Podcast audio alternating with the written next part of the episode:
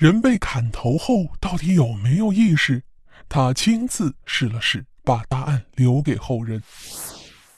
在古代的时候，很多国家都有一个刑罚，那就是斩首。我们中国就有推出午门外斩首的说法。虽然现在不再有这样的刑罚了，但是却有人对斩首这个刑罚产生了巨大的兴趣。那就是被斩首的人在被斩首之后还会存在意识吗？如果存在意识的话，又会存在多久呢？哎，这个问题你想不想知道呢？说实在啊，我挺想知道的。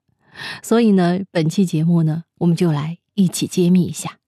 我们可以先看一看啊，被斩首之后的动物会有什么样的反应。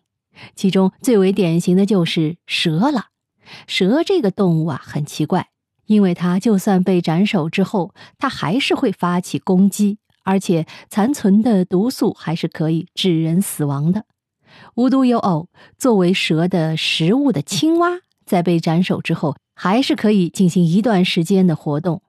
那么，作为高级动物的人类，在被斩首之后，是否也可以这样呢？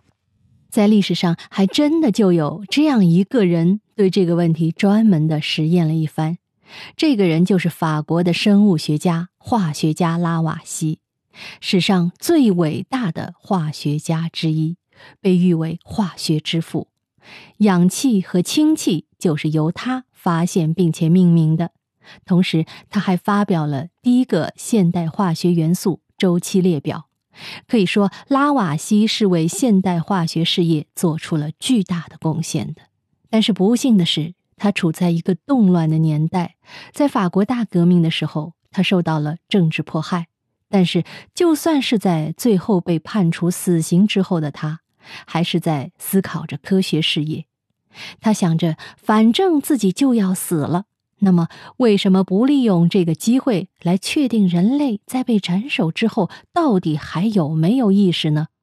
于是，他就和刽子手约定。让刽子手观察自己在被斩首之后是否还会有意识行为，以眨眼为信号，这样就可以确定人类在被斩首之后到底还有没有意识行为和这样的意识行为可以存在多久了。据说，在拉瓦锡被斩首之后，他的脑袋真的眨眼睛了，还眨了十一次。这次的实验。就是这位伟大的科学家留给人类最后的实验结果了。那么说到拉瓦锡这个人呢，的确是非常非常伟大的科学家。如果大家对拉瓦锡本人有兴趣的话呢，可以去听一下我的另外一张专辑，也是清华大学科学史系系主任吴国胜教授的著作《科学的历程》，在第六十一集中有详细的介绍拉瓦锡这个人。那么。让我印象最深的呢，是著名数学家拉格朗日对拉瓦锡的评价。他说：“把他的脑袋砍下，只要一眨眼。